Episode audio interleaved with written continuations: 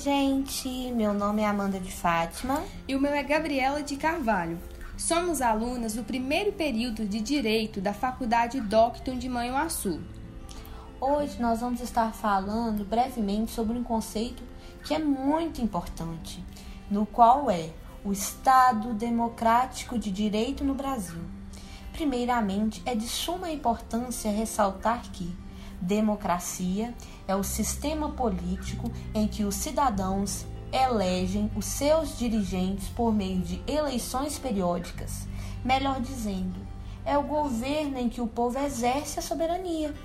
O Estado Democrático de Direito teve seu nascimento e ascensão nos séculos 17 e 18, chamado até mesmo como Estado de Bem-Estar Social, no qual compreende uma série de medidas que devem ser atendidas para tornar digna a vida da população. Bom, o Brasil se enquadrou neste modelo de Estado por volta de 1988, com a premissa de que todo poder emana do povo, previsto na Constituição Federal.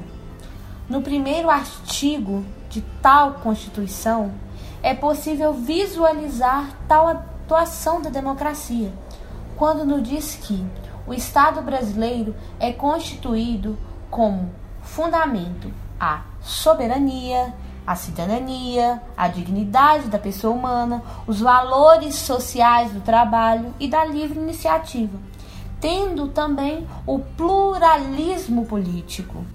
O Estado democrático de direito é constituído por três modelos: a democracia direta, indireta e semidireta. Primeiramente, a democracia direta é o modelo clássico, o grego, no qual os cidadãos participam das decisões governamentais. Temos como exemplo de tal democracia do Brasil, as audiências públicas, entre outros. O outro modelo é a democracia indireta, conhecida também como democracia representativa, uma vez que os cidadãos escolhem aqueles que os representarão no governo. Esse tipo de Estado no Brasil ocorreu através da representação do processo legislativo, do voto eleitoral, mandato eletivos, periódicos e etc. E por fim, temos a democracia semidireta, também sendo conhecida como mista, uma vez que se obtém a junção da democracia direta com a indireta, onde os cidadãos escolhem seus representantes mas são previstos mecanismos de intervenção direta, obtendo-se como exemplo a iniciativa popular da lei, o plebiscito e o referendo.